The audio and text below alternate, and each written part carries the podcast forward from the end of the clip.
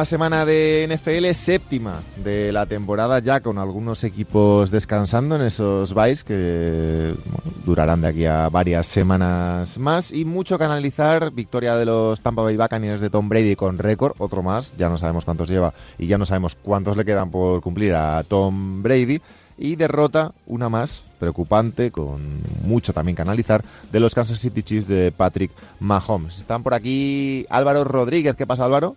¿Qué tal, Abraham? ¿Cómo estás? Estás, compañero Álvaro, ya lo sabéis, de Movistar Plus ahora, claro. Ya... Qué, bien, queda, tío. Oye, yo me, acuerdo, yo me acuerdo que al principio cuando grabamos este programa, antes de entrar me decías, eh, me llamabas y decías, ¿cómo estás? ¿Se escucha bien tal? Ahora ya ni eso. No, no, no, ya, ya confío plenamente en vuestras facultades y en vuestros teléfonos. ¿Qué has dicho? No, no, no, porque esto ya hay que, hay que ser más profesionales. Hay que ir fluyendo, hay que, ir fluyendo. esto fluye ya, no preparamos nada, esto es todo improvisación. ¿Qué tal las primeras semanas? ¿Ya adaptado a tu puesto de estrella de la televisión? No, por supuesto, por ah. supuesto. Yo ya que, tengo que dar una imagen, me, comporto en todos los lados, ya, ya me estoy haciendo a ello. eh, Paco Virués, ¿qué tal, amigo? ¿Qué tal? Muy buenas, Abraham. No sabía que también iba a tener aquí a Álvaro, porque lo tengo hasta la sopa. Es que me encanta cuando venís sin saber, primero, con quién venís ni de qué vais a hablar.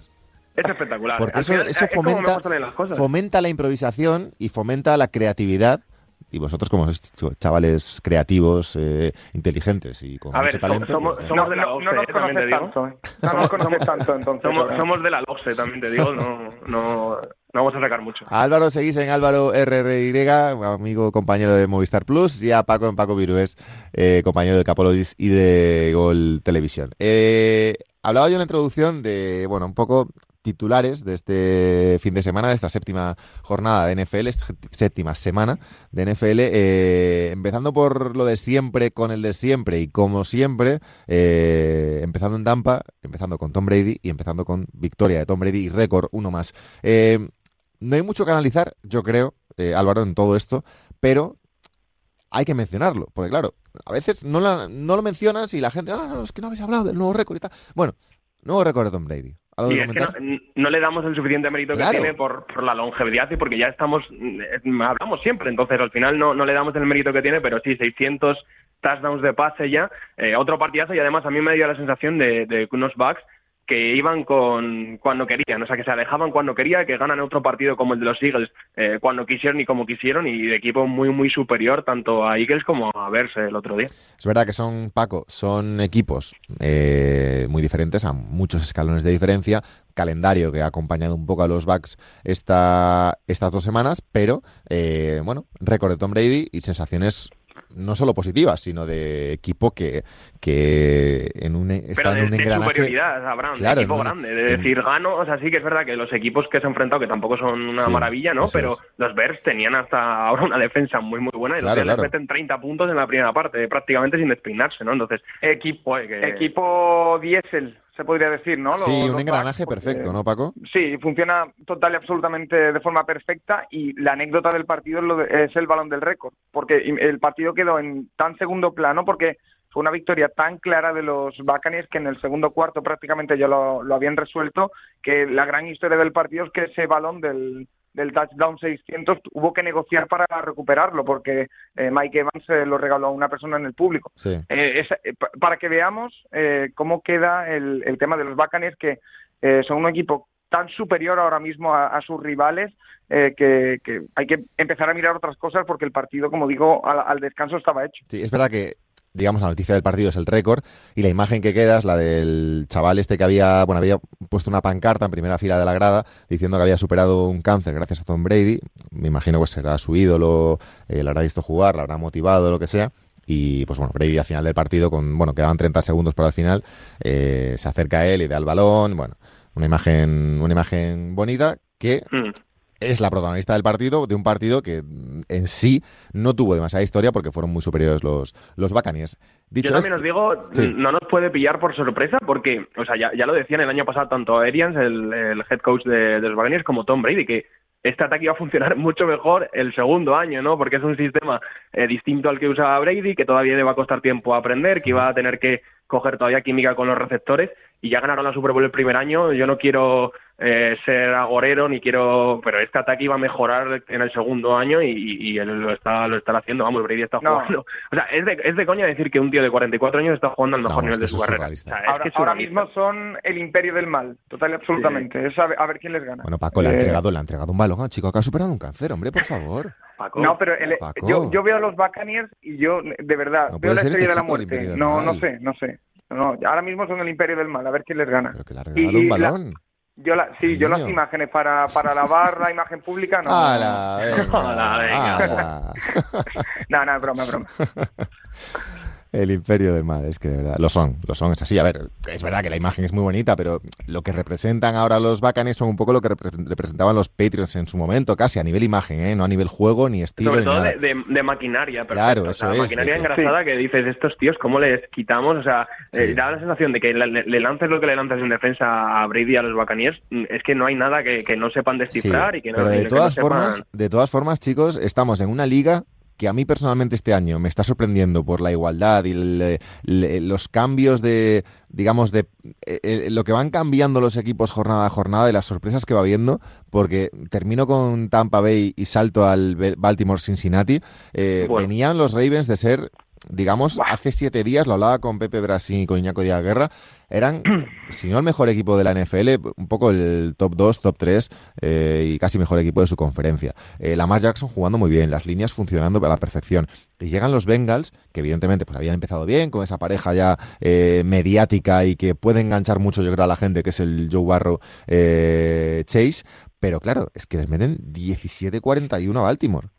No, no, es una, es una burrada. Yo, los Ravens a mí me sorprendieron un montón en el partido contra los Chargers porque igual los Chargers acabaron con seis puntos, eh, Ravens metió más de 30, pero si se van los Chargers con cero puntos tampoco pasa nada. O sea, fue un dominio absoluto. Pues que veníamos, claro, pues que esto es, esto es un dominó, y perdona que te corte y, sigues, es un dominó porque los Chargers venían también de ser una de las grandes sorpresas de la, de la temporada. Van y, pierden contra los Ravens y los Ravens se convierten un poco, le pillan ese, ese sitio ¿no? de, equipo, digamos, eh, del momento. Y ahora pierden de más de 20 puntos contra, contra Cincinnati. Sí, sí, sí. La, bueno, la pareja, comentabas tú, Burrow, Chase, eh, compañeros en la universidad, ya cuando Burrow estuvo allí, lanzó 20 touchdowns a Chase en nada, en 13 partidos, ganaron el campeonato. Y es que, claro, yo lo, lo hablaba el otro día con Montoro. ¿Cómo un, o sea, Justin Jefferson el año pasado, compañero de Chase en la universidad, eh, el año pasado que fue su temporada rookie, estuvo a un nivel altísimo y Chase en LSU era mejor que Jefferson. O sea, era mejor, lo utilizaban más, eh, jugaba mucho mejor. ¿Cómo no nos íbamos a esperar esto? O sea, ¿por qué eh, le dimos dando vueltas y cómo no íbamos a saber que Chase iba a ser una barbaridad de jugador también cuando llegase en su primer año? Tiene el otro día una jugada que rompe tres o cuatro placajes y, y aparte la conexión con Burro, que yo cada vez estoy más convencido que sobre todo en en balones profundos y demás, la conexión y la confianza del quarterback en el receptor es, clave. Y Burrow la tiene en Chase y, tiene pinta de que van a poner muchos números y que, y que van a jugar a un nivel altísimo mientras estén juntos. Ya he leído, Paco, que es el, el, receptor o el rookie, no estoy seguro ahora, eh, con más eh, yardas de los siete primeros partidos, ¿no? ¿Puede ser? Sí, y que ayer hizo un partido de más de 200 yardas que solo lo han conseguido cuatro rookies más Chase. Solo lo, han mm. conseguido ellos. Eh, y yo me voy atrás y me voy al draft. Cuando hablábamos de esa posición de los Bengals muy arriba en el draft, decíamos, oye, ¿qué tienen que coger? ¿Un línea ofensivo para proteger a Burrow o a un eh, receptor? Cogieron a Chase. Yo no estaba muy seguro, eh, más que nada porque creía que necesitaban línea, pero estos Bengals, sabrán, vuelen a, a cosa muy seria y los Ravens sí que es cierto que la, eh, Lamar Jackson estaba tapando algunas carencias porque tienen muchas bajas, eh, pero igualmente esa victoria da mucho prestigio en una FC Norte que es una locura y que eh, estos Bengals siempre hay un equipo o dos cada temporada en la NFL que no se les espera demasiado y pegan el subidón hacia arriba. Este año están los Cardinals ahí, están los Bengals huelen a los Chargers también huelen a cosas serias en Cincinnati porque están teniendo muchos partidos difíciles. Me acuerdo del de los Packers que perdieron en la prórroga, por ejemplo, eh, y los están sacando. Y partido a partido ganas confianza. No, iba a decir que para mí más mérito de Bengals que de mérito de Ravens. No sé si estáis de acuerdo. O sea, yo creo que el partido lo plantean muy bien Bengals y, y lo ganan con muchísimo mérito y que, y que no es que, que los Ravens se pegasen un tiro en el pie. Yo creo que simplemente Bengals fueron muy, muy superiores. Es así de de fácil a veces, porque esto es un deporte que parece fácil, pero claro, luego tiene una cantidad de variantes tremendas. Eh, vamos a ver, Tennessee Titans, Kansas City Chiefs. Eh, un poco el drama de la jornada.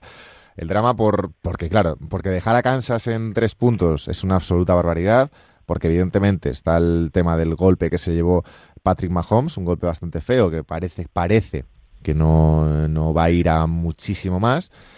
Pero claro, es que terminas perdiendo 27-3, que ya no es cuestión de, los números, sino de que los Chiefs han perdido eh, un poco todos los partidos medianamente complicados que han tenido hasta ahora. Con una defensa, con una defensa que y con una línea ofensiva que tampoco es para tirar cohetes. Y no sé, yo es verdad que hablamos no, no todas las semanas, pero sí que estamos hablando mucho de los Chiefs, porque yo creo que la gente estaba acostumbrada a lo que han pasado en los dos años anteriores, que ha sido una absoluta barbaridad, pero claro, hay que insistir en que han perdido gente en las líneas, que no es el mismo equipo, por mucho que esté Mahomes y por mucho que estén los receptores que estaban hasta ahora, y que, bueno, eh, Paco, preocupante, muy preocupante para mí. Muy, muy preocupante. Eh, el dato es claro, es la primera vez desde 2017 en regular season que se quedan un partido sin anotar un touchdown que se dice pronto. Y yo vi un equipo que ahora sí empieza a estar perdido, sobre todo un ataque, porque eh, los Chiefs de las primeras semanas veíamos que en defensa no carburaba, pero que en ataque seguía poniendo puntos en el marcador, que Kelsey funcionaba, que Mahomes, bueno, tenía sus momentos bajos, pero, pero funcionaba. Y ahora lo que vimos ante Tennessee, que hay que recordar que los Titans vienen un crecimiento exponencial, pero vienen de ser una de las peores secundarias de la liga esta temporada, que en teoría en profundo los, los deberían haber destrozado los Chiefs. Pues ni un solo touchdown. Y vi muchos fallos de coordinación, fui, e incluso Andy Reid después del partido dijo que estaba viendo cosas que no había visto nunca o mucho tiempo. Eh, algo raro está pasando en Kansas, están 3-4 eh, y yo todavía no apostaría contra ellos, pero se pueden quedar fuera de playoff perfectamente. Yo empiezo a apostar contra ellos, Álvaro. Sí, yo también, ¿eh? Yo, Sobre todo no por ellos, porque, porque, porque tienen mucho nivel, evidentemente, sino porque la NFL está, está muy cara. Está muy cara. Vamos a decirlo así, lo que hemos visto en las primeras siete semanas de Kansas no es un equipo de playoffs. Por mucho que esté Mahomes, por mucho que estén todos los jugadores, no es un equipo de playoffs, ¿no? La defensa es puede ser la, peor de la liga o de, o de, las cinco peores de la liga. Eh, a mí lo que me preocupó el otro día, y, lo hablaba Paco, más allá de, de los puntos y del ataque, obviamente, es que incluso hay otros partidos que con pérdidas de balón, con pocos puntos anotados, eh, había sido por, por los turnovers. O sea, ellos habían conseguido mover el balón, habían conseguido yardas, habían conseguido avanzar con el ataque en el campo. Eh, Chiefs seguía teniendo uno de los mejores ataques de la liga. Simplemente eh, las situaciones de, de, pérdidas de balón no habían caído de su lado. Puede pasar, ¿no? Pero es que ayer les paran en seco. O sea, no es solo los tres puntos, no es solo son dos fumbles, si no me equivoco, de Mahomes, la intercepción es que el ataque de los Chiefs no consigue en ningún momento dominar, no consigue ni por el pase ni mediante la carrera eh, conseguir yardas y, yo sobre todo que la línea ofensiva que parecía, como tú comentabas, tienen, tenían cinco jugadores nuevos, eh, yo creo que había sido mejor eh, en las primeras jornadas de lo que esperábamos, ayer se vuelve a caer por completo, ayer le pegan a Mahomes o sea, fue, ha sido el partido que más le han pegado desde la Super Bowl. A mí me recordó a la Super Bowl, todo el rato estaba bajo presión, al final se tiene que ir al protocolo de conmociones eh, que lo supera de, aquella manera, la verdad, porque estaba groggy eh, al final del último cuarto y acaba jugando el Sí, que hay que hablar un poquito de ese protocolo también, porque... Sí, eh, porque estaba, estaba completamente groggy y salió de, no, y aunque esté bien, son golpes que, vamos, yo soy de la opinión de que no deberían volver los jugadores cuando se llevan Y, y además, que es que es lo que... o sea, si, me dice, puede ser un golpe fortuito ahora, en al final el deporte es así, pero, es que al final se veía que iba a pasar, o sea, iban tanto, le pegaron tanto, le le, presionaron tanto que sabía, se veía que en una de estas eh, se iba a hacer daño. Y, la verdad es que la línea ofensiva, sobre todo, el tackle izquierdo Orlando Brown, eh, recordemos, eh, Baltimore traspasó su primera ronda de este año, o sea, Kansas traspasó su primera ronda de este año a Baltimore por él, le quemaron por completo, le superaron jugada y jugada también, y dio un nivel malísimo como toda la línea ofensiva de, Kansas City, le, le pegaron un montón a Mahomes, y ya te digo, ya no solo los puntos, ya no solo los, las pérdidas de balón, que lo habíamos estado viendo durante toda la temporada es que incluso en cuanto a yardas, en cuanto a comodidad del ataque en el campo, estos no son los Chiefs que hemos visto los seis primeros partidos, ha sido incluso mucho peor. Y como te digo, en estas siete primeras jornadas, por mucho que queramos, por mucho que nos autoconventamos de que no queremos apostar contra Mahomes, Kansas no es un equipo de, de Paco, Paco, es que tenemos a en la FC Oeste las Vegas Riders 5-2, los Chargers 4-2. Es verdad que Chiefs van 3-4, es decir, no están todavía muy lejos, pero es una división muy dura y luego en el resto de la conferencia, Buffalo ya sabemos lo que es. Cincinnati, mira cómo está. Baltimore, mira cómo está. Cleveland, mira cómo está. Pittsburgh, mira cómo está, porque la FC Norte es una locura también, esa división. Ah. Eh, Tennessee 5-2, Indianapolis Colts 3-4, es decir, no está nada, nada, nada. Y de verdad, a semana 7 hay que hablar de esto ya. Hay posibilidades de que los Chiefs no jueguen en playoffs. Sí, sí, total, absolutamente, y sobre todo por la línea en la que están. Es que cada semana van a peor y no, no hay una solución clara de decir, oye, la semana que viene eh, vuelve el left tackle titular, que es lo que le ha faltado. No, es que no hay una solución clara eh, por ahora para, para estos Chiefs y, van en línea descendente. Entonces, eh, yo es que sí que tengo ese pensamiento de, oye, cuidado, tienen a Mahomes, tienen ese pedazo de ataque eh, si empiezan a carburar lo pueden levantar, pero no me extraña nada y, estoy de acuerdo en decir que si se quedan eh, fuera de playoff ahora mismo no sería una sorpresa. Entonces es un equipo que cambió, como decíamos, toda la línea en verano, que modificó bastantes cosas, que no tocó demasiado la defensa, eh, donde ya sufrieron sobre todo la secundaria el, en los playoffs del año pasado y pensábamos que iba a seguir igual y no. Es que en la NFL las cosas no son tan fáciles como decíamos antes. Así que, a ver, no, que también, también os digo una cosa, yo estoy convencido de que preguntas a los equipos de la AFC que están en playoffs y, ninguno quiere ver a los Chiefs, ¿eh? No, no, claro, que se queden fuera. En playoffs no, claro, pero es que hay que llegar eso digo, que hay que llegar, ¿no? Pero es que, si este equipo, lo hemos dicho, yo creo que esto en las siete primeras semanas no ha demostrado nivel de equipo de playoffs. Ahora te digo, entran como último seed, entran como seed 7 y, y, nadie quiere verles, eso está claro. Sí, pero luego el calendario que les viene es que tampoco es tan sencillo, ¿eh? Que tienen Green Bay. ahora juegan contra los Giants, que bueno, vale, perfecto. Pero luego tienen Green Bay, tienen Raiders, tienen Cowboys, tienen Broncos y tienen Raiders otra vez, tienen Chargers, tienen Steelers y tienen, tienen Bengals y tienen Broncos otra vez, si no me equivoco. Es que el, el, problema que tiene la división de los Chiefs es que, eh, bueno, tienen esos equipos que ya hemos dicho que tienen que jugar dos veces contra ellos, tienen que jugar contra la FC Norte. Es que el calendario de los Chiefs, además, es muy, muy duro. y si además el equipo no está al 100%, ni a mí me da la sensación de que es incluso un tema mental. pero, pero bueno, si no están al 100% no lo van a sacar. Eh, por eh, dar un saltito a la conferencia nacional para terminar, ahí las cosas están bastante más claras en el sentido de las en la mayoría de las divisiones. Dallas domina la suya, Green Bay domina la suya, Tampa Bay Buccaneers domina la suya y Arizona y los Rams pues están peleando un poco por la NFC Oeste. 7-0 van los Cardinals, eh, único equipo imbatido de toda la NFL. Eh, insisto un poco en lo de la semana pasada que hablábamos, no, bueno, están imbatidos, pero no es el equipo que tal, bueno, pero 7-0. No, no, 7-0. Yo, yo, creo que el momento de ver a los Cardinals es cuando caiga la primera derrota, ¿no? Eh, hasta ahora están jugando a nivel altísimo y al final yo creo que lo que nos cuesta con estos equipos que no han estado en el tintero últimamente, ¿no? Que no son equipos, digamos, ganadores en los últimos años es ver cómo reaccionan a la primera derrota. Pero sin duda por juego y por, eh, por todo, tanto en ataque como en defensa, que me, me está sorprendiendo muchísimo, están siendo el mejor equipo de la NFL y ese mérito no se lo podemos quitar. Partido, Paco, de este próximo fin de semana, Arizona Cardinals Green Bay Packers, madrugada del jueves al viernes. Mm, el mejor partido de la semana, yo creo. Eh, partido de juernes, ¿no? De no, de no dormir. Eh, no, pero es que los Cardinals además ahora están en, esa ola en la que todo les sale bien. Llega eh, recién traspasado y ayer también eh, consigue un touchdown, lo hace muy bien. son un equipo muy divertido de ver, tienen un ataque muy divertido. Y, sí que es verdad que es lo que dice Álvaro, habrá que ver después de la primera derrota. Recuerdo que el año pasado eh, Pittsburgh creo que empieza 10-0 o, o, así, eh, pierden una vez y se vienen abajo hasta caer en playoff de forma desastrosa ante Cleveland. Entonces, eh, hay que verlo, pero oye, también hay que darle crédito a este tipo de equipos, que porque habitualmente no estén ahí en los últimos años, no hay por qué no darles crédito. Hablo de Arizona, hablo de Chargers, hablo de, Cincinnati, que hemos hablado también. Hay que darles crédito y este 7-0 no es gratuito, no es fruto de una casualidad, no es fruto de todo del calendario. Han ganado eh, siete partidos de siete y son un equipo a tener muy en cuenta, sobre todo con el paso adelante que, han dado. Y bueno, tanto Cincinnati como Arizona eran dos entrenadores, Kingsbury y Zach Taylor, que estaban un poquito en la silla caliente, por ahora lo están sacando bastante bien. Oye, una pincelada para terminar muy, muy rápida, a ver qué, qué opináis, Álvaro. Eh, ¿Cómo, ¿Qué os parecen los buys? Eh, ¿Cómo pueden afectar positiva o negativamente a los equipos? Es decir, un equipo que a lo mejor eh, pues va espectacularmente bien y tiene que descansar una semana, un equipo que va muy mal y tiene que descansar. Eh, ¿Qué os parece esto? Porque es verdad que al público a lo mejor español de aquí, que no está muy acostumbrado a, este tipo de calendario, le sorprende un poco, pero ¿cómo, cómo pueden afectar estas cosas? ¿Álvaro? Hemos perdido Álvaro, no pasa nada. Paco, ¿estás por ahí? Álvaro, a Álvaro no le parece nada. A Álvaro no le parece nada. Digo, a ti, a ti, Paco.